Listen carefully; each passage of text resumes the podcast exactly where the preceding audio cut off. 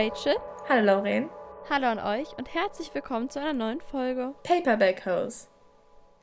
Endlich kommen wir dann auch mal dazu, den zweiten Teil von äh, Silver Flames zu besprechen. Wir haben das ja schon relativ lange zu Ende gelesen, so echt fast einen Monat. Ähm, kommen jetzt aber erst dazu, darüber zu sprechen. Ja, also ähm, wir hatten ja, also unser zweiter Teil war Kapitel 40 bis 80. Genau.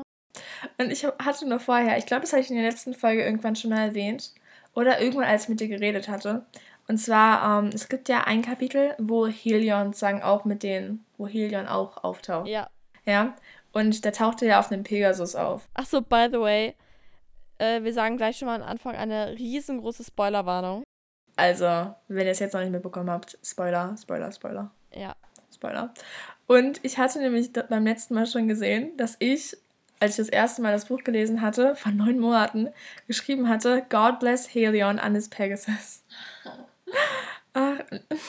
Ich muss gerade mal eine Sache aufschreiben, die mir gerade noch eingefallen ist. Als erstes, ich will nur drüber reden, okay? Dieses Buch fand ich so gut, einfach weil es, ich mochte es so sehr, weil es einfach sich nur auf Nesta fokussiert hat. Es war nicht irgendwie so Side, also es war schon ein bisschen, aber es war nicht so Side-Quests, irgendwie so mit Storyline, die halt so, wo die Storyline wichtiger war als der Charakter wie ich das in den, also ich fand in den Büchern davor war es jetzt nicht so stark, aber war es halt eher so als in diesem Buch. Und in diesem Buch war es einfach nur hauptsächlich Nestas Charakter.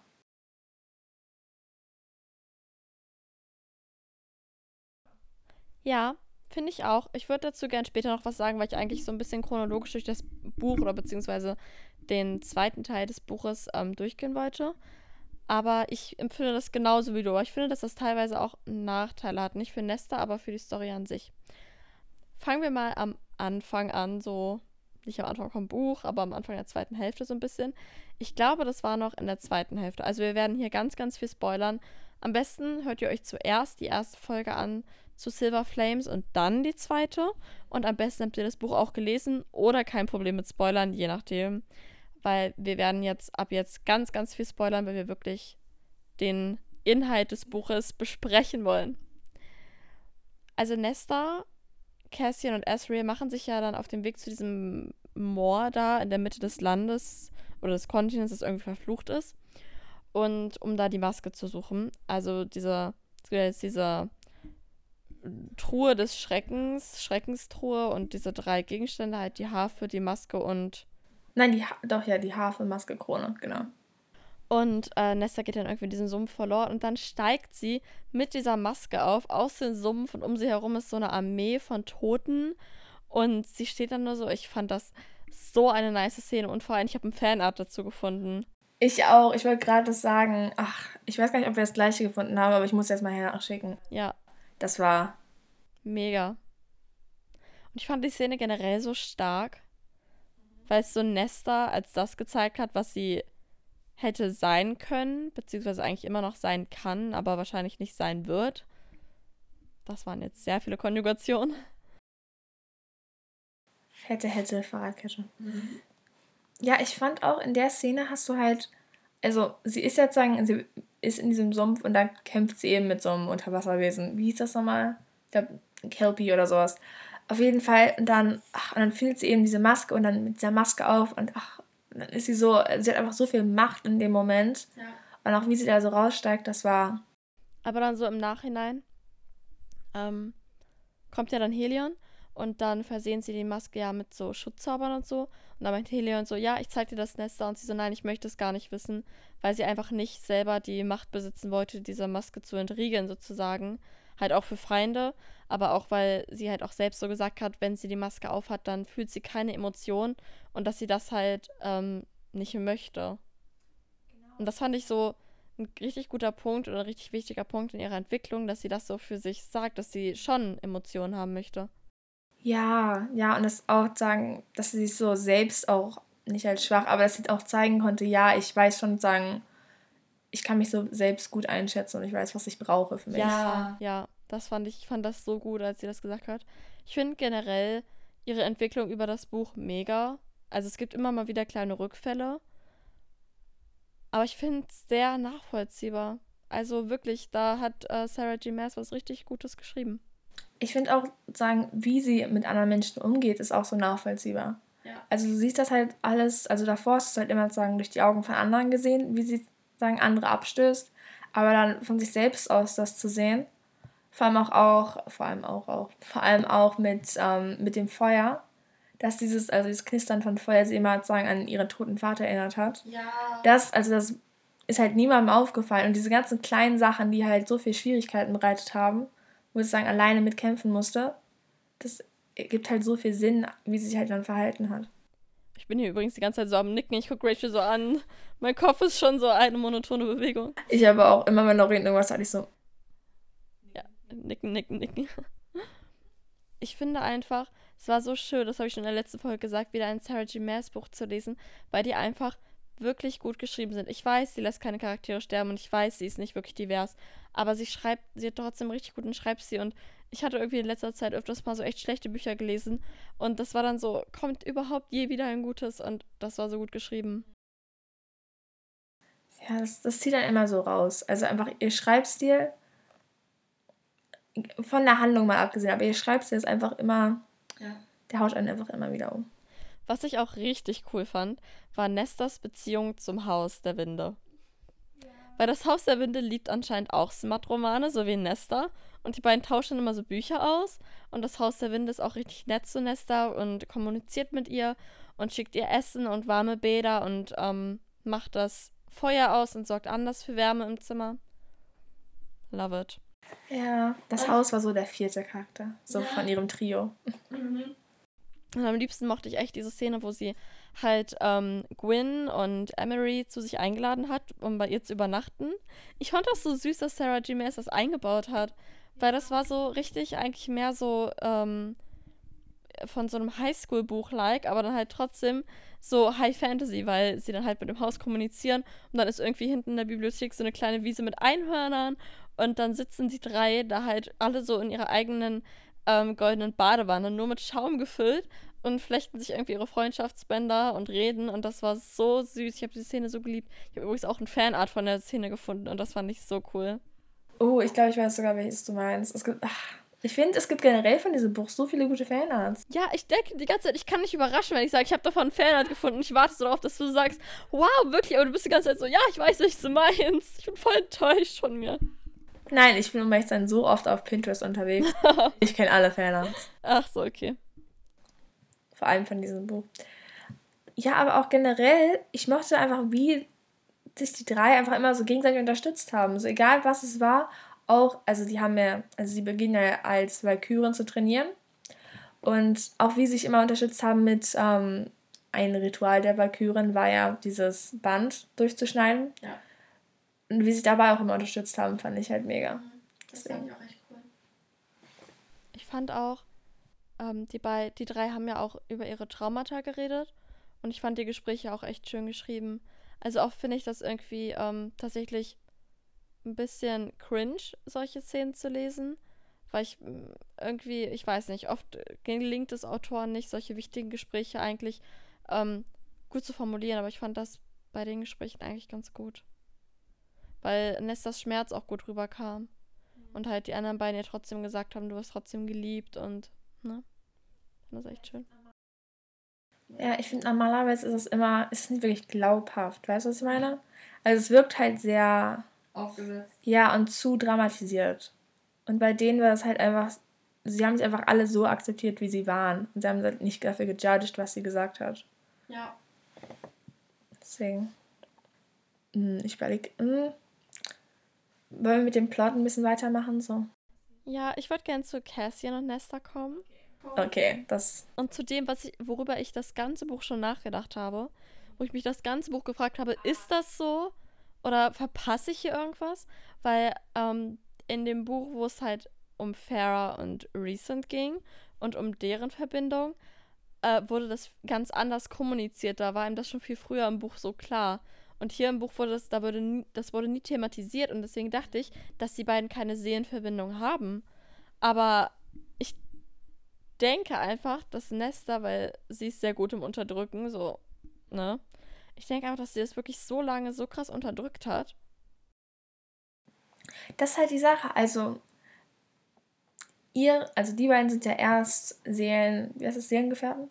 Seelengefährten geworden. Oder zumindest haben es beide erst danach wirklich wahrgenommen und gesagt, ja, das ist so, nachdem es ihren, bisschen Spoiler, aber ihr wisst ja, ihren Breakdown hatte, als sie dann in den Bergen waren. Mhm. Und erst, also erst nachdem sozusagen komplett, nicht komplett, aber als nachdem sie sich selbst akzeptiert hat und so von innen besser heilen konnte, dann hat sie hat es sozusagen erst so Zeit, um wirklich drüber nachzudenken.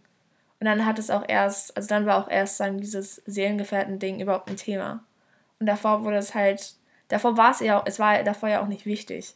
Weißt du, weil davor braucht sie halt irgendwas, also sie, sie brauchte nicht einen Seelengefährten, sondern sie braucht einfach einen, also jemanden, mit dem sie reden kann. So. Denkst du, dass Cassian schon davor darüber nachgedacht hat? Ich glaube schon, weil wird es nicht auch am Ende vom, von Fern Recent Buch, wo in dieser einen Szene, wo sie ihn dann gegen den König von Hypern beschützt. Ich dachte, ich dachte, da immer wird das beiden klar, dass sie Mates sind. Und ich dachte, da, hätte, da wusste er das schon. So habe ich das noch nie gesehen, aber stimmt. Weil ich meine, du willst ja dein Mate auch beschützen.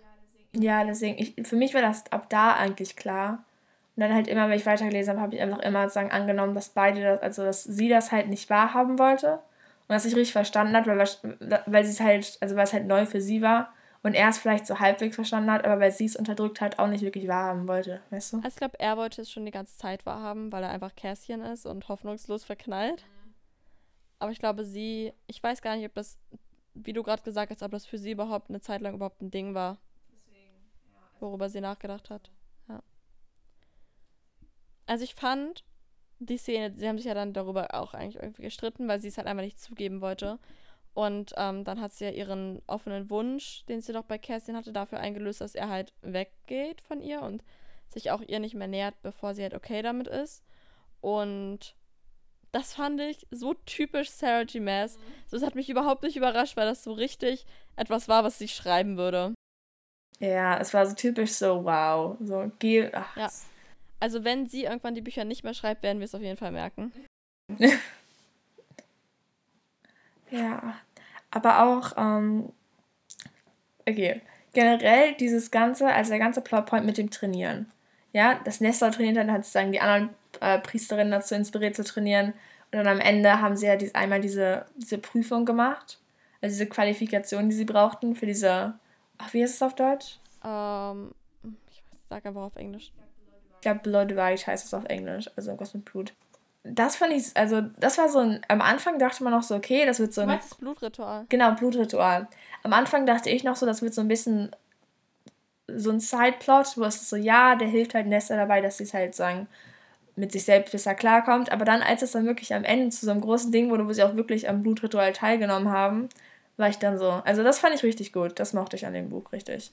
Aber ich wusste schon richtig lange, dass die am Blutritual teilnehmen werden, einfach weil ich schon durch sämtliche Fanarts gespoilert wurde. Ich habe mich die ganze Zeit dann gefragt, als es so immer näher zum Ende ging, hä, wie kommen sie denn zum Blutritual? Weil ich hatte nicht so das Gefühl, dass sie da freiwillig hinwollen. Und dann wurden sie von so fucking Iri Irilianischen, Iri Illyrianischen, also von diesen Männern, die da halt in den Bergen leben, ne? Wurden sie halt verschleppt und ähm, dann dort ausgesetzt, wo das Ritual stattfindet und damit halt äh, gezwungen, am Ritual teilzunehmen. Und ach, das war so schlimm, weil die hatten halt nur Nachthemden an. Ansonsten war da halt nur Männer, nicht gerade freundliche Männer. Und ich finde, dass dann alles, was dann kam, so die gesamte Zeit, die die drei dann im Blutritual verbracht haben, mich so richtig an die Hunger Games erinnert hat. Weil das einfach so räudig war im Wald und sie mussten sich gegenseitig umbringen, um zu überleben und ja. ähm, halt Waffen und Essen sammeln. Genau. Und die Sache ist aber auch, also dazu, ich fand halt, die Geschichte von den dreien war so ein bisschen wie die Geschichte von den, also von Asriel, Cassian und Recent. Ja, das habe ich auch zwischendurch gedacht. Genau, weil ich fand, aber es war halt nicht, also die, die Parallelen waren halt sozusagen, sie halt zusammen trainiert, sie haben halt zusammen diesen, äh, das Blutritual bestanden, so, und dass sie, ähm, und dass sie halt zu dritt sind, so. Und die Sache ist, ich mochte das eigentlich mega, weil es war nicht so ja. offensichtlich, also es war nicht so, dass es genau das gleiche war. Es war nicht so, ja, im Prinzip ist genau die gleiche Geschichte bloß mit drei Frauen.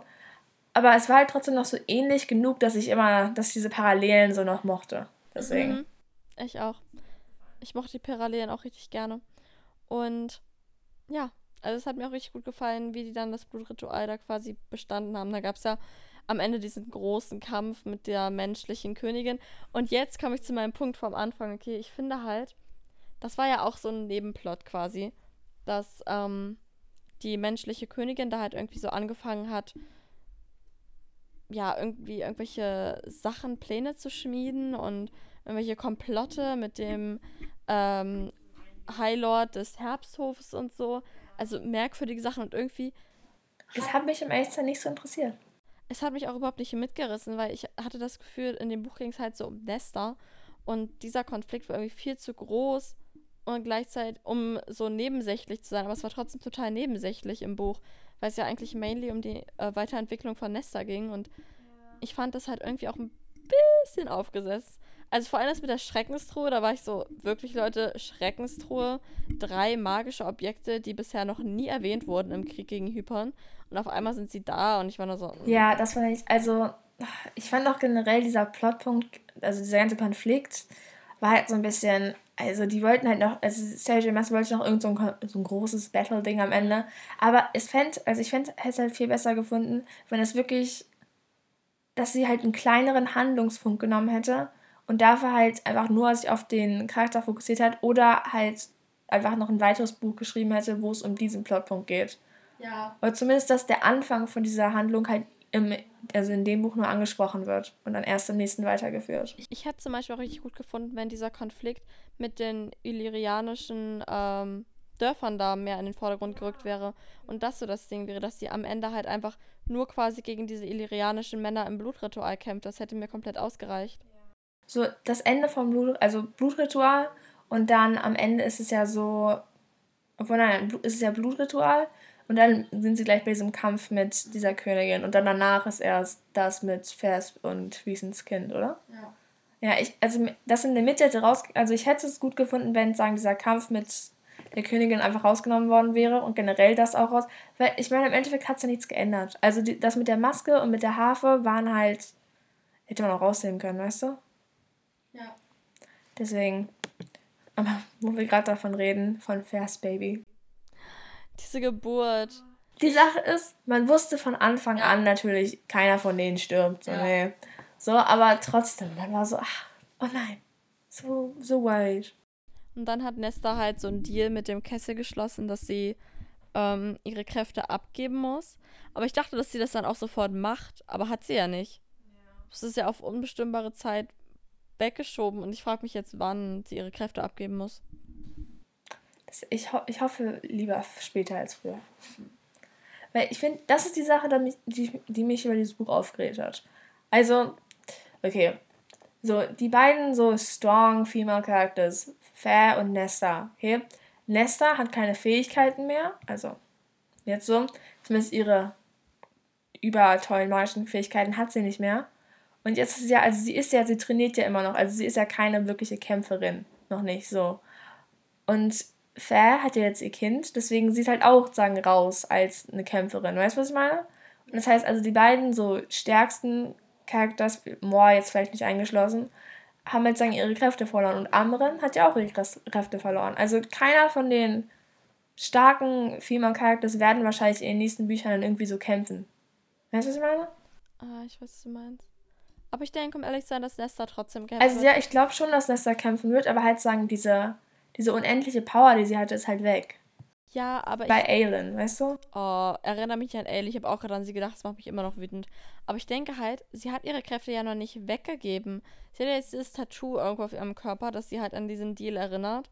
Und dass sie ihn halt irgendwann einlösen muss. Aber ganz ehrlich, wer weiß, was dann noch passiert, so weißt du? Also ich denke nicht, dass sie am Ende ganz ohne Kräfte dastehen wird. Also ich würde auch nicht sagen ohne, aber einfach, sie war halt vorher so, sie hatte so viel Macht und jetzt hat sie es eine. Deswegen. Ja. Ja.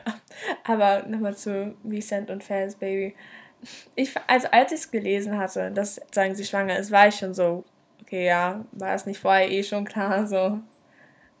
Also wenn man den, sagen den Band zwischen Teil 4 und Teil 5 gelesen hat, dann wusste man, da passiert, also das ist nur eine Frage der Zeit.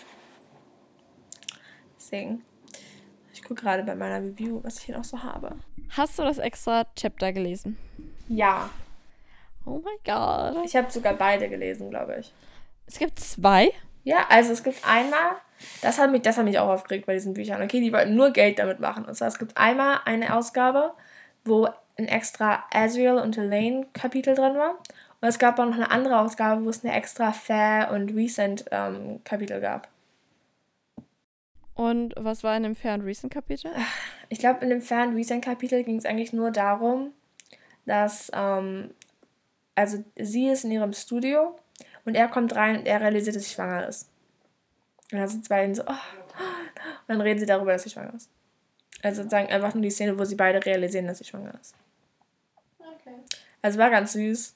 Und es wird auch irgendwann, also es wird so ein bisschen angespielt, weil keiner kennt ja seinen letzten Namen, also seinen Nachnamen. Und es wird irgendwie darauf ein bisschen angespielt, weil sie sich halt ein bisschen über seinen Namen lustig macht.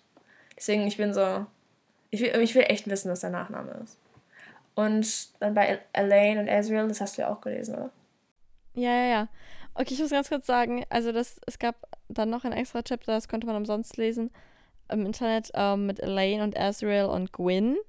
Also erst sind so Elaine und Ezreal kommen sich so näher. Und das fand ich so ekelhaft. Ich weiß nicht warum, aber ich fand es so komisch, weil es ist ja aus Ezreals Sicht. Und erst dann so, er redet so, oder er denkt so, ja nicht pervers, aber halt sehr sexuell und irgendwie hat mich das richtig getriggert. Ich habe mir seine, ich habe, glaube ich, seine, seine Gedanken ein bisschen romantisiert in meinem Kopf. Aber ich, weil das klang für mich eher nach den Gedanken von Cassian und nicht von Ezreal, weißt du? Ja, Ezreal hat man sich so ein bisschen respektvoller irgendwie. Vor allem mit Elaine, weißt du, ah. Er war so, ich will mich an ihr reiben oder irgendwie so und ich war so, ah. Bitte hör auf. Ja, du bist Ezreal. Sei ein bisschen. Sei, ho sei einfach wholesome, sei nicht so sexuell, bitte. Aber, ähm, dann, er wollte ihr diese Kette schenken und dann hat das quasi, ist halt nicht so dazu gekommen. dann hat er ja von Riz Anschluss bekommen. Ich auch dachte so, hä? Das habe ich auch nicht gecheckt so richtig. Also, ja, die Sache ist halt, ich habe es auch nicht verstanden. Also, ich habe schon verstanden, dass er nicht okay damit war, dass, sagen, sie ein Mate hat wenn, aber wenn halt, sagen sie, dieses Mating Bond überhaupt sagen, so akzeptieren würde, aber tut sie ja nicht. Deswegen, ja. er tut so ein bisschen so, als würde sie Lucien gehören und das mag ich nicht. Da bin ich so, nee. Oh ja, das habe ich noch gar nicht so gesehen, aber ja, stimmt. Deswegen, so wie Sand, hör auf. Und das, aber dann, dann hat er ja Gwen noch getroffen auf dem Trainingsplatz und dann haben die ja noch so geredet. Und dann hat er ihr die Kette geschenkt und ich war so richtig, oh mein Gott. Ach, so das Drama kommt noch. Aber was ich auch gehört habe, ist, richtig viele Leute wollen, dass Elaine böse wird. Ja, oh mein Gott. Okay, und ich bin voll dafür. Ja, also stell dir einfach vor, äh, wir wissen ja nicht genau, was Elaine da für Kräfte vom Kessel bekommen hat. Also wir wissen mhm. ja, dass sie in die Zukunft ungefähr gucken kann. Ja. Aber was ich möchte ist, dass sie so richtig so, so verwüstende Naturkräfte hat oder so. Weißt oh, du? Ja. Die so richtig so, ach, so Wurzeln, die irgendwie so aus dem Boden schießen, weißt du? Also so richtig so Badass-mäßig. Und dass sie irgendwie, also, ich weiß nicht genau wie, aber dass sie irgendwie so böse wird. Irgendwann, irgendwie sowas. Mhm. Und dann, dass es so richtig so ein Plotpoint wird. Ich supporte es, ich supporte es. Was ich mir auch wünsche, ist, dass das nächste Buch halt aus Asriel und Elaines Perspektive geschrieben wird, es aber dann halt um Asriel und Gwyn geht und um Elaine und ihre Story. Und kennst du die Eight Curl Theory? Theory? Also diese Theorie um den achten Hof? Ich glaube, das hast du mir sogar. Hast du mir schon mal erzählt? Ich habe dir das schon mal erzählt oder geschickt und ich krieg's gerade auch nicht mehr richtig zusammen. Kannst du es mal kurz googeln? Weil es gibt halt irgendwie eine Theorie, weil ähm, es gibt ja diesen Gefängnisberg. Ja. Ja, stimmt, doch, das hast du mir schon mal. Ge und da war Nesta doch in dieser Höhle, wo ähm, die Harfe lag. Und in dieser Hö Höhle waren Leute eingeschlossen. Weißt du das noch? Ich weiß es gar nicht. Ich weiß es nicht mehr genau. Also in den Wänden dieser Höhle waren Fae eingeschlossen. Die da vor Jahrhunderten mal von bösem Fae mit der Harfe oder irgendeinem anderen bösen Instrument eingeschlossen wurden. Es gibt halt die Vermutung, dass, es, dass das der achte Hof war früher weil der Berg halt dafür auch quasi groß genug wäre. Ich guck gerade. Warte. Ich lese gerade, warte. Mhm. Ja, genau, das hier, dies, ja.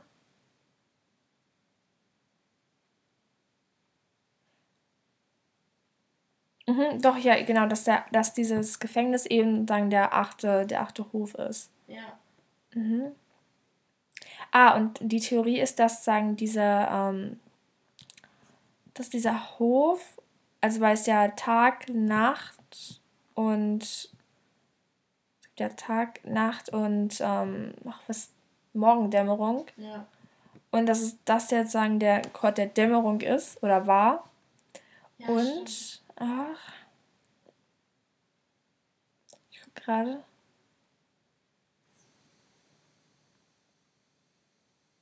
Mhm.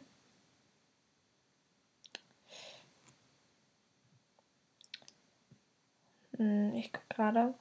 Ah, doch, okay. Und dann gab es halt, sagen sie, dass diese Theorie, dass Elaine damit verbunden ist, ja. weil Faz sagen, ihre, also diese Challenge hatte sie ja unter dem, also bei diesem, wie ist der, also generell bei diesem ähm, Berg in Vierten, wo sie halt sagen, drunter gefangen war. Dann Nesta hatte das mit dem Ramel, also da, wo sie auf diesem ähm, Blood Blutritual war. Also beides mit einem Berg. Ja, genau. Und es gibt ja diese, also es gibt ja diese drei heiligen Berge in Pferden. Und dass Elaine sozusagen irgendwas mit dem ähm, Gefängnis zu tun hat. Ja. Das habe ich halt auch so gelesen. Das ist halt, stell dir mal vor, sie bekommt einfach ihren eigenen Hof. Ja, und, ah, warte, hieß auch noch dann, dass anscheinend irgendwie, also irgendwo wird hier irgendwas von einem, Gef äh, nicht Gefängnis, von einem Tor aus Knochen erwähnt. Und Elaine hat dann irgendwann mal gesagt, dass, also hat sie mal erwähnt, so, wenn ich schlafe, dann kann ich sagen, ihre Herzen schlagen hören durch den Stein. Ja, und das ist genau das, was ich gerade gesagt habe. Hinter den Wänden von dieser Höhle, wo die Harfe drin war, waren Faye eingeschlossen. Genau, und ja, genau. Und. Hm. Ich liebe Fantheorien allein die Mühe, die sich manche Leute machen, weil ich kenne solche Websites, da sind so richtig viele Textstellen rausgesucht worden, einzelne Wörter markiert. Also wenn das wahr ist, ne, fände ich das so krass, dass Leute das rausgefunden haben, sozusagen. Das ist echt, also das ist eigentlich auch so eine mega schlaue Theorie, weil jetzt, wo man das liest, weil soll ich das nochmal schicken? Stell dir vor, du bist Autor, du schreibst so eine Buchreihe und dann gibt es einfach so Fans, die so kranke Theorien aufstellen. Du denkst dir so, oha, darauf bin ich nicht gekommen, aber es ist voll der gute Plot für ein nächstes Buch. Es findet ja niemand heraus, dass du das nicht wirklich so geplant hast. Und die Wörter so an die Stellen gesetzt hast, damit die Leute es rausfinden. Genau. Ach, das ist, das ist ja echt schlau. Ihr wisst, was ich für ein Autor wäre. Ich hoffe, dass es so, okay? Ich möchte, dass das so ist, weil das ist so schlau und so klug gemacht und ich brauche das in meinem Leben. Ich brauche diese diesen schlauen Plot-Twist. Mit wem schippst du Elaine? Und jetzt ich ship Elaine mit niemandem. Also ich habe sie früher mit Ezra geschippt. Ja. So als ich es noch nicht besser wusste. Aber jetzt, ich will, dass sie so independent ist. Weißt du? Sie soll so ihr eigenes Leben führen, weil sie ist noch nicht bereit, irgendwen in ihrem Leben zu haben. Ich habe auch das Feeling, dass sie independent ist, aber irgendwie tut mir Lucien leid. Ja, mir auch, weil er ist eigentlich so ein bisschen das Opfer an dieser ganzen Situation. Freund ist ja eigentlich der Gute. Ja, aber er hat ja, hat er nicht auch irgendwas mit dieser einen Königin, Vasa oder so? Ja, aber das kam in dem Buch jetzt noch nicht so richtig durch. Wir können ja mal hoffen, dass er jemanden findet. Ich frage mich auch, wie es mit Tamlin jetzt weitergeht. Oh mein Gott, wo, also nicht mit Tamlin, aber okay, Amren hat ja irgendwann erwähnt, dass sie möchte, dass Reese, sagen, der High Lord oder der High King wird von Garnspferden. Das hat mich so aufgeregt. Okay, Same. das war so. Oh, das war so wie Aelin, als sie, sie hatte ja irgendwann in den Büchern erwähnt, dass wenn sagen, ihr langweilig ist mit ihrem eigenen Königreich, dass sie dann irgendwie zu anderen Königreichen gehen kann und die einnehmen kann oder so. Das wurde irgendwann erwähnt. Okay, solche Vibes hatte das, ja. Das waren mochte das auch gar nicht. Ich mochte auch, um ehrlich zu sein, Amran in dem Buch nicht wirklich, weil sie halt auch Nesta gegenüber so komisch war. Ich dachte, bei dieser Party wäre irgendwas Schlimmes passiert, aber es war ja eigentlich nur, dass sie halt irgendwie enttäuscht von Nesta war. Und da dachte ich mir halt so, ja, Bro, aber das so, sie macht seelisch sehr viel durch, sie hat viele Traumata und versucht die irgendwie zu bewältigen. Und ähm, ich fand halt Amrans Verhalten einfach absolut scheiße. Man kann es auch einfach nicht nachvollziehen. Nein. Sie hat Nesta die ganze Schuld gegeben und die hat nicht mal richtig zugehört. Deswegen, ich muss sagen, Amren in diesem Buch, also ich muss sagen, davor war sie mir halt nicht, nicht unsympathisch, aber halt schon immer so ein bisschen so Amren, so. Aber jetzt, ach, ich finde, sie, ah, sie sieht sich halt selbst so, ich weiß auch nicht. Also, ja, ist irgendwie komisch, ne? Komisch, ne? Ja. Ich finde, Amran ist aber auch kein Charakter, wo du wirklich irgendwas mit verbinden kannst. Also sie wird halt immer so als diese so fast gottgleiche Power, so weißt du? Und jetzt, wo sie halt die Power nicht mehr hat, ist sie halt nichts mehr. Weißt du? Ja. Weißt du, wen ich richtig schippe? Emery und Moore.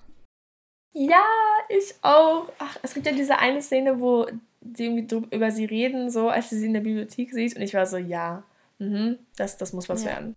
Ich bin auch richtig verknallt in die beiden zusammen. Die beiden zusammen ist einfach so süß und ach, ja, ich brauche die beiden zusammen. Aber ich glaube, die haben noch, noch gar nicht miteinander geredet, oder? Nee, die hatten gar keine Szene zusammen so wirklich, aber deswegen, ich aber, hoffe ach. auf das nächste Buch und ich hoffe, um ehrlich zu sein, auch, dass Sarah G. Maas ähm, ein Buch rausbringt, wo es halt um die beiden geht irgendwie. Und so ein bisschen mehr um Moore's Story, weil, ähm, oh, wie hieß der Typ mit E? Eris. Ja, genau, Eris. Er meint ja irgendwie so, das ist die Story, die Moore erzählt. Erzählt sie nicht die Wahrheit. Er hat so Dinge angedeutet, dass da mehr dahinter steckt, als alle denken. Stimmt. Stimmt, ja, das wäre auch. Ich habe eigentlich auch nicht das Gefühl, dass Eris der Böse ist, so weißt du. Also ich habe das Gefühl, dass er halt sagen, so ein paar Sachen gemacht hat, die schon falsch. böse aus, also die falsch sind, aber halt eigentlich eher nur ums Überleben, weißt du? Weil ich meine, vor allem halt auch in dem, auf, also in dem Hof, im Herbsthof. Aber ich glaube auch, dass er nicht wirklich. Also ich glaube, wenn man ihm die Chance geben würde, würde er was Gutes tun, weißt du? Vor allem, man hat es ja auch in diesem Buch vor allem gemerkt. Da war er auch ein bisschen präsent. Deswegen. Ach, ich, ich gucke mal mein Review an, falls ich irgendwann vergessen habe. Aber diese, diese Theorie mit dem achten Hof finde ich immer noch so gut. Das ist so kreativ. Ja. Ach, gucken wir mal.